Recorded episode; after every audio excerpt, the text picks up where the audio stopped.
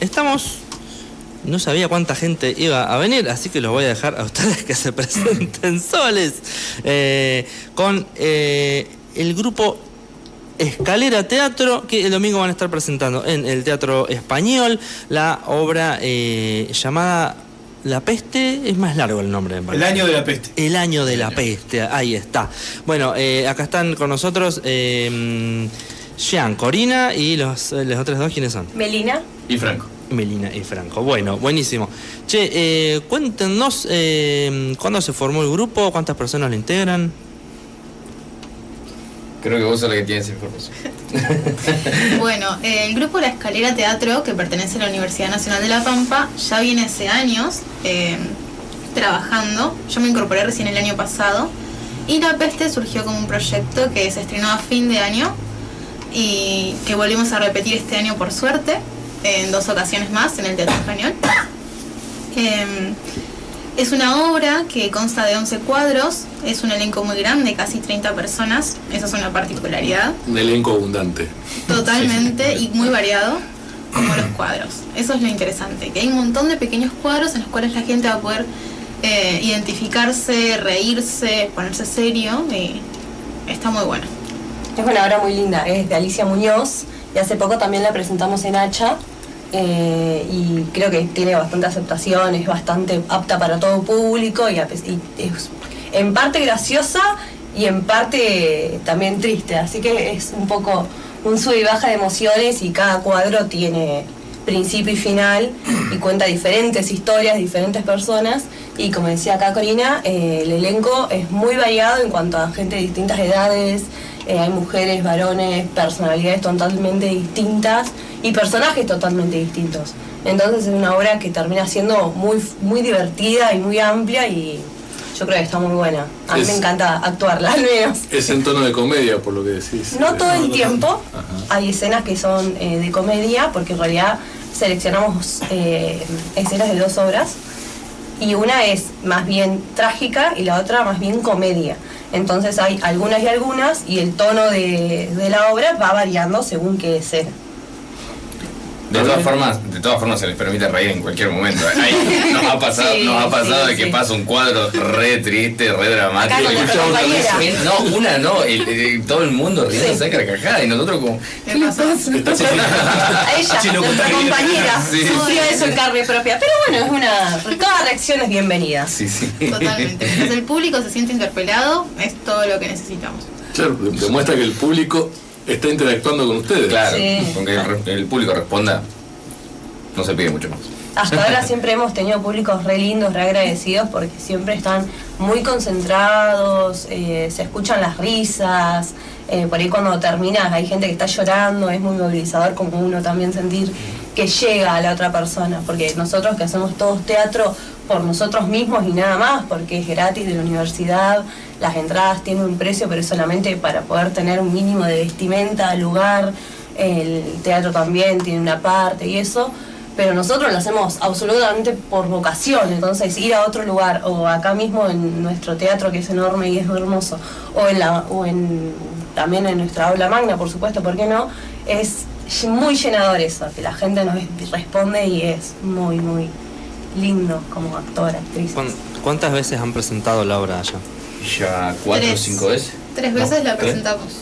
Tres veces. Ah, en Hacha y tres. No, en Hacha fue ADN. En Hacha fue. Ah, perdón. En Hacha fue otro. Sí, la primera vez fue en el aula magna de la universidad en diciembre y las dos siguientes fechas fueron en el mes de marzo de este año en el Teatro Español. Ya esta será la cuarta. Sí. Claro. Ahí va, ahí va. Che, ¿y cómo fue? Em, porque vos recién em, mencionaban que habían tomado dos, dos obras y ahora que la, reescribieron ustedes para adaptarlas a esta en una sola o... No sé si creo que puedo decir que la reescribimos porque no hubo un trabajo tan profundo de dramaturgia, pero seleccionamos escenas de las dos obras y las intercalamos. Eh, obviamente en todo proceso para llevar una obra al escenario uno hace pequeñas modificaciones, pero no es que hicimos un trabajo de dramaturgia profundo, ¿no? Claro, fue, claro, fue un, trabajo más de selección de distintos cuadros de, de, las dos obras y las que más cohesión tenían entre sí eh, fueron las seleccionadas. Y para mantener un equilibrio. La letra, el, guion, el libreto. Mm. Que en ese sentido no se reescribió, digamos. Claro, claro. ¿Y el trabajo de selección y eso eh, lo hicieron ustedes también o ustedes solo actúan? No, nosotros actuamos. Eh, todo eso lo hace Gustavo Rodríguez, que es el director nuestro y también profesor de teatro. y él es el que va seleccionando las escenas eh, por un lado, nos contó cómo hace. Es, eh, por un lado, para mantener el equilibrio de que no sean muchas cómicas o muchas trágicas juntas. Y además la obra va teniendo un avance porque es como que desde que inicia la peste hasta que termina. Entonces también hay un hilo conductor eh, dentro de las escenas que uno la ve y es un todo. Claro, porque el nombre es muy particular, el año de la peste. Claro. En este sentido, la obra trata la temática de la peste que sucedió hace muchísimos años cómo la persona cuando se enfrenta a esto muestra o sus peores miserias o sus partes más bondadosas o cómo reacciona contra esto que no puede controlar, que también tiene una relación con el COVID que nos claro, eso te iba a preguntar. muy pocos años. Remite a eso, ¿no? Sí. Es que la persona sigue siendo la misma y hay reacciones que pasa el tiempo, los años, pero son tan naturales. Mm. que entonces eso se ve reflejado en la obra y esto fue la devolución y la, la retroalimentación del público también, ¿no? De esto lo vivimos o pasó esto similar hace pocos años. Sí, no está ambientada en eso, pero uno se siente muy representado por esto de que eh, uno actúa con miedo, con incertidumbre, se hacen cosas tragicómicas eh, o algunas directamente que terminan siendo muy graciosas dentro de toda esta, esta nueva realidad que enfrenta esta gente que bueno, es una peste mucho más grande, mucho más fuerte que el COVID. Y el COVID es el ejemplo que uno tiene más a mano. Claro. Pero COVID fue pandemia y fue epidemia, es más grande una pandemia. Es más grande en cuanto a que afecta a todo el mundo, pero a lo nivel de la obra, cosas que pasan ahí, vos decís, bueno, acá nunca vimos un carrero llevando cuerpos. Y no, no, fue tratado de otra forma. Fue, tratado, fue, tratado fue más violento. También es verdad que Al menos tiene escenas más violentas. También es verdad que la obra se sitúa en otros años. Por eso no se sitúa en la actualidad, por lo cual el tratamiento eh, sanitario, por decirlo así, eh, era completamente diferente. Sí, también el militar, que incluye la obra. Claro, pero incluso hay cosas que la puedes comparar con lo que pasó con el COVID. Esto de a las 6 de la, de la tarde que estar en tu casa. Sí, totalmente. Y acá era todo el tiempo, que cuando fue fase 1 es lo mismo, es decir, bueno, no, puedes salir. Totalmente. Sí, y un montón de otras cosas también, ¿no? De qué hacer con los enfermos, de cuáles son las reglas que hay que acatar.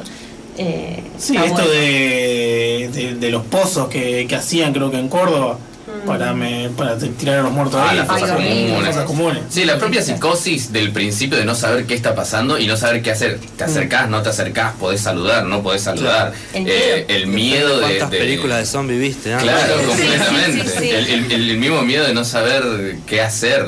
De, cómo reaccionar. tu vecino, que era tu amigo, que te juntaba siempre, pasa a ser un enemigo o una amenaza de la que tenés que distanciarte, protegerte, actuar. Tal cual, el otro pasa a ser el foco de contagio. Claro. Exactamente, es un sálvese quien pueda. Yo jugué a Left así que estaba preparado. Sí, sí, sí, sí, sí, Hubo trabajo de investigación acá. ¿Se acuerdan ni bien empezó la, la pandemia que eh, había gente que directamente no dejaba entrar a los médicos a los edificios? Sí.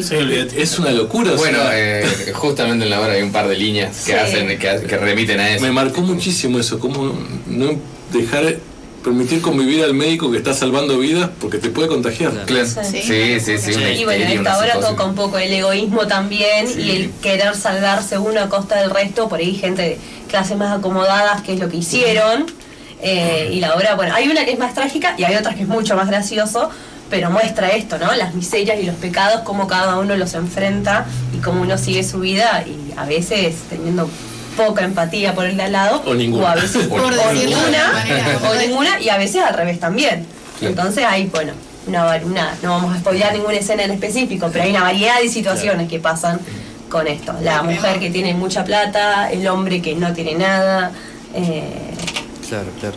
Che, y la, la cuestión de vestuario también la, la, encararon porque hablan de la peste y no sé si me estoy ahorrando de época, pero hay alguien caracterizado como el, los médicos de, de, la peste. claro, eh, está caracterizado en diferentes épocas. Uno ah. piensa en la peste y lo primero que piensa es en la peste bubónica, la peste negra. Claro. Eh, esto está más situado en la, peste, en la epidemia de fiebre amarilla de principios del 1800. Recordemos a Sarmiento, en la época de Sarmiento acá, acá en Argentina particularmente, ah, después la, la peste de fiebre amarilla en Londres, por ejemplo, también más o menos por los mismos años. Eh, se trata más o menos en esa época. Ahí va, en esa época. La obra nuestra está situada en Argentina, pero no estoy segura que alguien que la vea lo sepa porque es más que nada de caracterización nuestra. No hay creo, referencias directas. Cada tanto se hace alguna pequeña referencia. Creo que nombran Buenos Aires. Nombran el cementerio de la Chacarita, lugares muy particulares de Capital Federal. Claro, claro, claro. Che, ¿y a qué público está dirigida esta, esta obra? Es bastante apta para todo público. Es bastante apta para todo público. es apta para sí, todo es apta, Sí, es apta para todo público. Pero eh, yo creo que va a interpelar más a la persona que haya que se haya sentido afectada en mayor en mayor forma por la por la pandemia que pasamos todos. Eh, el, sentirse interpelado por no mira yo tuve que hacer lo mismo o, o pensé o sentí lo mismo cuando recién empezó.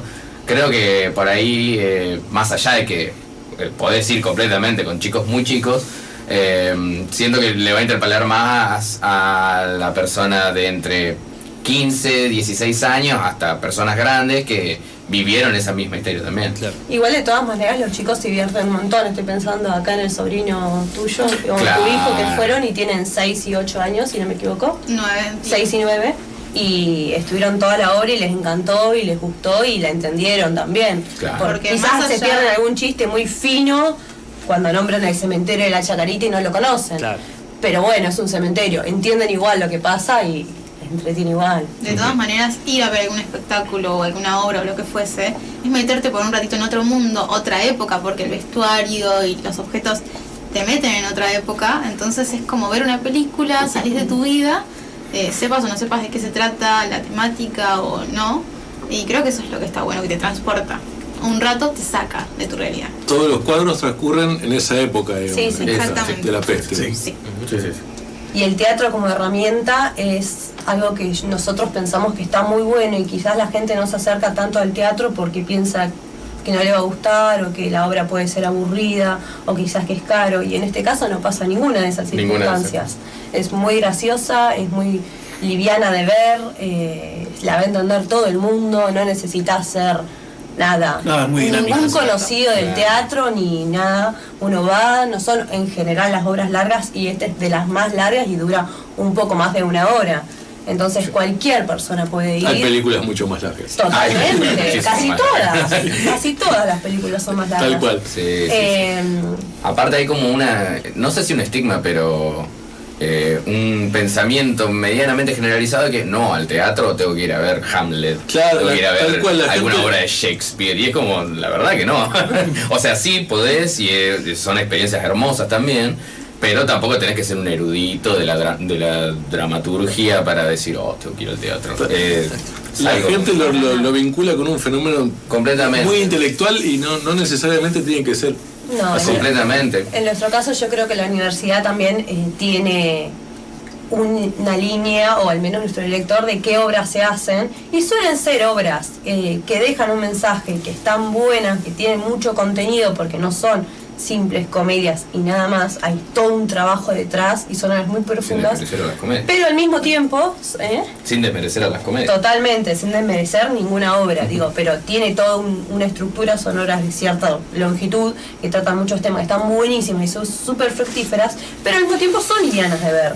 Eh, son entretenidas. Entonces yo creo que, que es una muy linda obra alguien que no va mucho al teatro y quiere ir o por, o por primera vez o después de mucho tiempo a ver una obra que, que es un poco apostar a lo seguro, ir a ver una obra. Porque ibas a ver la casa de Bernarda Alba y es un montón, o vas a ver Hamlet o una ópera y por ahí si no es lo tuyo, cambio de ir a vernos a nosotros. No, está, bueno eso que sea para toda la familia. Sí, sí. Incluso eso nos pasó mucho, que en el taller, bueno, uno que hace si tienes una obra, invitas a toda tu familia, tus conocidos, amigos, a ver quién quiere ir porque también es una verdad que nosotros podemos hacer la mejor obra del mundo, pero que si no hay público del otro lado que apoye, no Claro. existe, no sirve. Sí, le demos todo a la Pero- gente que va a vernos. Eh, Agradecidísimos de que llenen la sala siempre. Y la gente que no estaba acostumbrada a consumir teatro, o nosotros mismos que nunca habíamos hecho nada relacionado al teatro, esto de invitar a la familia y que la primera experiencia sea tan gratificante, es decir, pensé que me iban a volar o que no lo iba a entender y que hayan salido, es como que también los motivó a ellos a empezar a consumir el teatro. Que el teatro pampeano tiene un montón de ofertas, están- hay un montón de cosas siempre. Bueno, hace poco fue el Festival de Teatro, fue la semana Sí. hipercargada de obras gratuitas para todo el mundo y espectacular. buenísimo. Buenísimo. Y creo que eso también lleva, ¿no? A sacar un poco a la comunidad, que la universidad nos está dando esta mano de decir, bueno, tenemos este espacio, lo llevamos, gestionamos, conseguimos. Además de que hay un grupo hermoso humano que se armó y sí. Sí, sí. Hay mucha, hay mucha oferta en, de, de teatro pampeano, tan así que, que cuesta conseguir fechas en, en el teatro. Vos vas al teatro y decís, che, mirá, quiero, me gustaría, no sé qué, y dices, no, mirá, te tengo de acá para dentro de dos meses, tres Sí, meses. un porque- domingo. Que Claro, hay varias salas igual, Obviamente ¿no? un sábado, un viernes. Que hay, que hay varias salas, digo, en la Hay ciudad. varias Sí, hay salas, varias es- eso está muy bueno, pero también, eh, de todas formas, donde solés ir, eh, a, a- a cualquier otra sala, vos vas y, y te dice, bueno, dale, te puedo tirar de acá dos meses, Claro. tres Sí, meses, sí. tipo, está muy lleno. Sí, sí, nosotros siempre compartimos una, una agenda cultural al final del programa y siempre hay algo en, en alguna, digamos. Mm. Sí, Sí. De todas maneras, nosotros que somos muchos necesitamos pedir un espacio grande. Claro, También. claro. Claro, claro. ¿Y ustedes arrancaron eh, teatro con, con, este, con este taller o alguno ya venía de antes, le gustaba de antes? Eh, los que empezamos, los más nuevos, eh, somos Cory y yo, que empezamos el año pasado. Por ahí Gian y Meli ya tienen un recorrido eh, más largo y, ma- y anterior. Eh, Meli creo que habías empezado Sí, teatro yo en realidad empecé en 2016 en la ULPAM. No, perdón, en 2018 empecé en la 2018 ULPAM. arranqué Y en yo también. 2016 arranqué teatro yo antes con otro profesor que es Juliano Torino, si escucha esto, un grosso. Lo amamos. Eh, pero bueno, por la facultad se me complicaban los horarios de seguir con él y empecé con la ULPAM. Y yo creo que todas las experiencias de teatro que he tenido son hermosas. El teatro es algo que yo creo que no está lo suficientemente difundido y una vez que entras es una herramienta personal incluso de, de expresión, de poder sacarse un poco los miedos, un poco la vergüenza. de conocerte. Yo- de conocerte. Yo lo que me he conocido desde el año pasado a este, en tantos aspectos, increíble. Más allá de actuar, que a mí me encanta, aunque no actuáramos, el hecho de hacer teatro es todo un mundo muy lindo, muy lindo. Y el grupo encima es hermoso.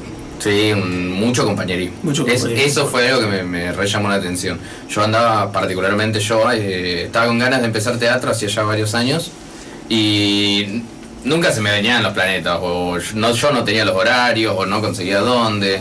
Eh, y volví acá a, a Santa Rosa, de, haber estado viviendo varios años en Capital Federal, y, mm, dije, bueno, eh, esta es la oportunidad. Así que me metí y, claro, yo que, aunque no lo parezca, soy una persona bastante eh, metida para adentro, tipo, me, cuesta mucho abrirme con las personas. eh, el recibimiento que tuve en, el taller de teatro me, me re sorprendió y me sorprendió a mí mismo también la soltura con la que yo me, me acoplé al grupo también, que es algo que a mí no me suele pasar. Pero eso habla de la calidad de gente que hay ahí dentro. Sí, Y de lo que te despertó a vos Y también. lo que me despertó a mí completamente. Yo eh, empecé también con un rezo gaca. Eh, impresionante. Eh, Siempre uno tiene miedo la primera vez que entra a Claro. una clase de teatro o de lo que sea. Pero bueno, teatro es más expresivo, entonces por ahí uno piensa más las cosas. Y un rato. Yo me acuerdo de la primera vez que, la primera clase a la que iba a ir, yo me anoté por el formulario de Google. Vi la, publicidad de la facultad y me anoté. Y estaba cruzando la calle y digo, bueno, no, ¿qué hago? Me voy a mi casa, adentro, no entro. Nunca tenía una aproximación. Y ahora digo, quiero hacer esto siempre. Encima la primera vez que fue ella teníamos que actuar como animales y yo estaba como gata y la chocaba y la topeteaba, yo toda libre ya con mis años. Y yo diciendo, ok, ¿qué está pasando? ¿Por qué me está tocando? Porque sí. decía, me está chocando, me corro, pobre. Porque encima de eso, alguien por ahí tan cerrado, el, el tener que actuar de animal es lo que, lo que más te choque. El contacto con el otro incluso. Claro. Es un montón, ¿eh? Pero en el momento se va dando. Yo creo que uno lo dice y decís, ¿qué? ¿Cómo? Lo ves de afuera y decís, no, no, yo no podría. No, yo no hago así el ridículo. Yo no puedo, no, no hablar así, ¿cómo voy a hacerme? Claro. es el primer rato. Sí. Porque ahora o sea, te subís al escenario y tenés que olvidarte de que tenés dignidad. Sí, sí, no existe la dignidad. La dignidad Pero te olvidas porque, a ver, vos estás haciendo Más que dignidad, vergüenza. Claro, vergüenza. Pero vos te das vuelta y hay unos que están haciendo de mono, totalmente sacados. Una hacía de dragón y tiraba fuego. Sí, una chica. Elaborado. Estás ahí pensando que me toque de ratoncito, que me sí, que vos sí, completamente. antes de saber lo que ibas a hacer. ¿Cuál era tu animal favorito? Oh. Después, reúnanse entre su misma especie y actúen como tal. Obviamente la dragona quedó sola. Y el que eligió el gusano, imagínate, tenía que estar así al suelo. Se quería morir. Sí, sí, sí. No, pero es muy divertido. Yo creo que no hay muchos espacios para adultos para divertirse. Siento que, por ejemplo, yo quería empezar deportes, quizás hay y yo no los he encontrado, pero vas a un deporte y quieren que seas más bien competitivo o, todo eso. Vas a un taller de cerámica y es como, no, te tiene que salir como muy puesto los resultados. Y no sé si hay tantos lugares para que uno juegue que hagas lo que hagas está bien. Eh, si no te animás a hacer algo, nadie te va a decir nada. Es más, mucha gente se ha sentado a ver una o dos clases antes de animarse a participar y no hay ningún problema. Si vos algún ejercicio por cuestiones físicas o porque te da vergüenza o por lo que sea, no lo querés hacer, no lo haces, no pasa absolutamente nada. Nunca ha pasado porque todo el mundo se engancha, pero digo, por ahí si hay alguien que dice, ay, no, no lo Incluso hay gente que ha hecho el taller y ha decidido no estar en la obra porque quizás no prefiere estar arriba de un escenario, pero sí asistiendo a las clases. Y al revés también, gente que fue dos o tres años al taller y después quiere participar en todas las obras y obviamente se les permite. Eh, en eso obviamente no hay ningún problema. Che, además del Año de la Peste, ¿qué otras obras han, presentado? Ah, la que tiene el catálogo más grande y yo he presentado por, trayectoria, ¿no? varias obras. No, pero no tantas. Yo con la escalera de teatro presenté ADN, que es microficciones por la identidad, que está situado todo por el tema de la dictadura militar, eh, de la memoria, que también son escenas que cada una cuenta algo, pero está más centrada porque es todo un proceso que es más triste, pero es muy buena, yo creo que es muy reflexiva y no cae en cosas que se ven. Yo me encanta esa obra también. Parece que me gustan todas las obras, pero bueno, las actúo porque me encantan, las actúo muchas veces y uno se siente tan feliz con su personaje. Había una obra que hicimos que yo nunca me, acordé el nombre. Modelos y madres para También fue una obra que presentamos. Eh, que mostraba, eh, esa sí tenía más eh, hilo conductor. Y era distintos tipos de madres y era absolutamente comedia. Sí, comedia. Estuvo buenísima, fue muy lindo. No la hemos vuelto a presentar, lo cual me encantaría. Eh, no, era malísimo. No, Juan nunca se presentó, ya va a salir. La ensayamos. No va a salir Don Juan. Quizás sí. si Gustavo me está escuchando, que se maneje, no Mira, Gustavo, vos si me escuchás, te quiero decir que yo tengo muchísimas ganas de hacer Inés. Estuve ensayando y revolcándome por el piso, conseguí un vestido de novia, lo mojé para ver cómo me quedaba. Estoy absolutamente preparada para ser la protagonista, así que sí, hacemos yo soy la primera en el cañón de llevar gente a hacerlo porque tengo muchísimas ganas. Más, me acuerdo casi todos los días. Bueno, guarden plata y tiempo para Don Juan, para el futuro. Escúchame, y ustedes están armando otra. Eh, Estamos. Sí. Ah, eh. Una cosa antes. Eh, de todas maneras, quizás sí salga porque El Año de la Peste era una obra maldita. Ya la habían intentado hacer hace varios años mucho tiempo y le ensayaron, no me acuerdo cuántos años. Y los agarró el COVID. Y nunca, no sé si fue por el COVID, no, no sé por qué no la presentaron, pero finalmente nunca la presentaron. Y a nosotros nos vino eso de decir, bueno, vamos a intentar hacer una obra que es súper complicada, que es un montón de gente, que hay papeles, muchos diálogos, muchos monólogos. Es una obra a tope, a ver si ustedes pueden. Y nosotros siento que como grupo le pusimos una garra creo que hubo muchísimo esfuerzo por parte del director, de los ayudantes, de nosotros, muchísimo compromiso para hacerla y la logramos hacer y estábamos felices y así la presentamos y todo. Iban a hablar de Me parece que la de modelo de madres íbamos a hacer otra más y se canceló por el COVID. Capaz, ¿eh? Me parece que la íbamos a hacer en el teatro español. Sí. Sí. Pasa que le hicimos como final de taller porque no alcanzamos a hacer toda la el desarrollo para que sea una obra, por, sobre todo por la ropa, porque era toda ropa payasesca y éramos varios y no habíamos conseguido el teatro antes, sí. Sí, Lo hicimos una sola vez por eso, es más, fue gratuita, fue como un, Y bueno, ADN también es gratuita porque es eh, por la memoria y bueno, creo que la universidad tiene ciertas ideas que, que está bueno recordar y pregonar y el teatro es un espacio que es necesario recordar. Que es necesario. necesario. Sobre todo en estos justamente se Muchísimo. repite todos los años ADN. Claro. Sí, Y varias veces. Y varias veces sale. Estuvimos en Hacha presentando esa obra. Sí, que yo me equivoqué, eh, sí, Nacha, estuvimos con ADN. Y es una que presentamos varias veces también, no me acuerdo cuántas, pero más incluso que el año, que el año de la peste, Sí. Porque es muy importante como sociedad acordarnos de algunas cosas y esos espacios del, del teatro siento que es una herramienta genial para, para entender y para empatizar y para recordar y tener memoria. Y para analizar. Completamente. También. Completamente. Ahí va. Che, entonces planes a futuro tienen ahí un par de obras por, por lanzar. Estamos preparando también eh, terror dentro de esta línea de, de lo social. Terror y miserias del Tercer Reich, del nazismo. Fuerte. Muy fuerte, Sí. pero... Sí, muy fuerte. Sí, Sí, no es vamos muy- a es- es- justificarla. Esa no, es- esa es ya no es cómica. para toda la familia. Eh, Eh, Tiene un sí, límite más sí, serio, sí, no más es un para- compromiso con, con la época, con lo que sucedió. Ya no Aborda el holocausto, por ejemplo. Claro, Sí, pero completamente. no es Igual eh, chocante. sucede un par de años antes Sí. de, de- de la Segunda Guerra. La asunción. eh, es la asunción de. Hitler hasta que y, toma es- el poder. y toma también un poco esto de la histeria y de la psicosis de qué va a pasar. Más el miedo. La mirada Más del el pueblo. miedo, la mirada del pueblo de qué va a pasar, che, mirá todo lo que está pasando y se está renormalizando. Y de cómo el pueblo termina prendiéndose a esa locura, ¿no? Claro. sí, completamente. Totalmente. Completamente, En Terror y miserias, hay mucha gente que está de acuerdo con esto y se desarrollan las situaciones y los avances.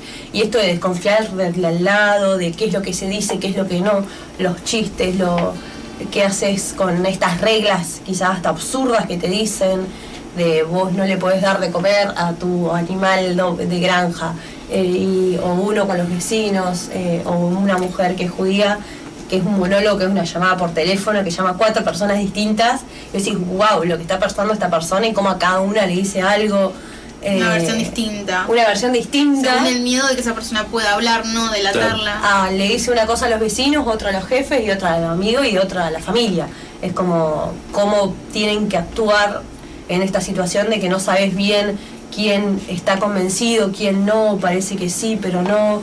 eh, que, que ves personas lastimadas también en escena de enfermería, que ah, hay que averiguar, hay- no hay que averiguar, eh, como viste todo esto. Y yo creo que no, no va a ser fuerte tampoco, no es nuestra idea en absoluto caer en nada que, En esos lugares comunes de la Claro, violencia. Claro, por la no va a ser Absolutamente no. No, No no, no. Documentales que apelan directamente al morbo hay un montón, no es esa Como ADN, que tampoco apela a Para la herida, sino más bien una mirada de superación, de decir, bueno, Sí. esto Claro. pasó, fue importante y que recordarlo, pero también pudimos Claro. pasarlo Que y no hay sea- que volver. Reconocer lo que se ha hecho también. Desde Claro. nostalgia y desde revalorización, pero no desde miedo, ¿no? Y bueno, eh, yo creo que va a ser apta para todo público. Sí, No hay Sí, bueno, sí, una sí. escena Está- hay un menor. Hay un menor actuando. Claro. Tiene nueve años, el hijo de nuestra compañera acá, que actúa, no, no hay ningún problema. Nada, sí. Está, está bueno eso de, de- de investigar cómo va penetrando el fascismo en la cabeza de la gente Sí. para poder poner un, un freno, ¿no? Claro, y de última despertar Uno mismo y como a día de sociedad, hoy. porque si no Claro. como que entras a dudar de, digo, de- así como pasó acá con la dictadura, de cómo fue ganando el, el no te metas, por ejemplo. Sí. Claro. Y hoy mismo hay mucho discurso de odio que, que va, va calando. Justo Sí. iba a decir eso, que también creo que como sociedad es un buen momento para hacer este tipo de obras, Sí. porque hay... Y de, de eh, autoanálisis. De autoanálisis y de De a análisis quiénes estamos siguiendo. de a Claro. quienes estamos siguiendo, porque hay personas, personajes que uno escucha, Personajes nefastos. personajes Sí. nefastos que uno escucha, eh, y está bueno tener un filtro de decir, che, esto... Ojo, porque. Ojo con lo que estamos escuchando. Claro. ojo Se con lo que parece estamos mucho a algo que ya. Claro. Sí. Aparte, Vos estás eh, en el noticiero hoy en día, de hoy a la mañana, aprendís y decís, che, este discurso Sí, aparte puede de llegar a ser cosas, peligroso, claro, hay avances de, voces que no son las El ideales. pueblo que no conoce su historia está condenado a repetirlo. Claro, Absolutamente. tipo, repitiendo cosas. eh, ho- hoy en día escuchás discursos que parecen calcados de otra época o Y vos decís, Sí, che, pero esto ya lo neo- habíamos superado, supuestamente. Me pone la palabra neo y la misma idea. claro. Y bueno, por eso hay que mantener viva la memoria, ¿no? Totalmente. Completamente, La completamente. memoria de la dictadura nuestra y también qué es lo que pasó en otros lugares para aprender de estas experiencias. Porque fue algo que podría haber pasado acá y no estamos exentos de que pase, entonces nunca, Claro. nunca está de más tenerlos en la mente. Che, eh, ¿nos quieren contar eh, qué redes de contacto tienen y la, si quieren hacer la, la invitación ustedes a, a esta fecha?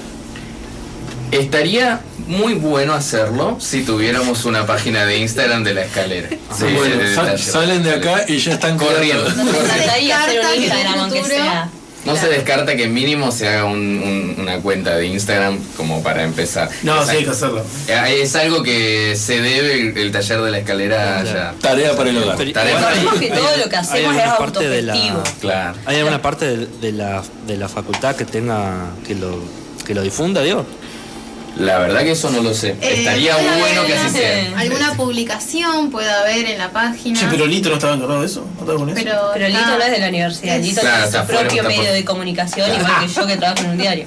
Claro. Después, por ejemplo, si entran al Teatro Español, Claro. hay fotos de las otras presentaciones. También en la parte de cartelera, a comienzo del mes, cuando anuncian todas las obras, está eh, la fecha, el horario, el valor de la entrada. eh, La misma bueno, página del teatro. Y estos Claro. últimos días han salido varias notas. Creo que ayer salió en el diario, en un apartado, también en diarios digitales, En otras radios. en otras radios, en, en programas. Bueno, Canal 3 va a salir En tres va a ser mañana. mucho Claro. mañana. Por lo pronto acérquense a su teatro más cercano. En realidad el Teatro Español. Arriba, Acérquense directamente al Teatro Español a vernos Las, el entradas, domingo. las entradas ya están en venta Sí, eh, para este domingo 30 bueno, de julio a las 21 horas los menores de 6 años no abonan. Y realmente los esperamos a todos. Y vayan a cantarme el feliz cumpleaños a mí, que yo cumplo años. Ah, o sea, bien. Así que ahí los presiono un poquito más para que puedan. Sí. Vamos a llevar una torta al ensayo general. Te vamos a dar una buena piña. Claro. Así que bueno, Ah, me pusieron feliz cumpleaños. son a mostrar. lindos. Así cumpleaños cualquiera. Excelente servicio. Qué bueno, qué bueno escucharlo hablar más de dos palabras a Jean, que la otra vez está. Sí, acá estamos teatro- señalándolo como diciendo decir algo, porque El si teatro no, libera. No, Sí. pero mira, viene del laburo, viene de... Sí, sí, sí. Yo estoy acá dándole codazo para que. La otra vez la rompió en una entrevista de huellas en el escenario. Sí. Acá el señor la rompió. Ahí. Es verdad. Sí, sí, sí. Che, bueno, entonces eh, el año de la peste el domingo a las 21 en el Teatro Español. Exactamente. Ahí, Exactamente. a pleno. Bueno.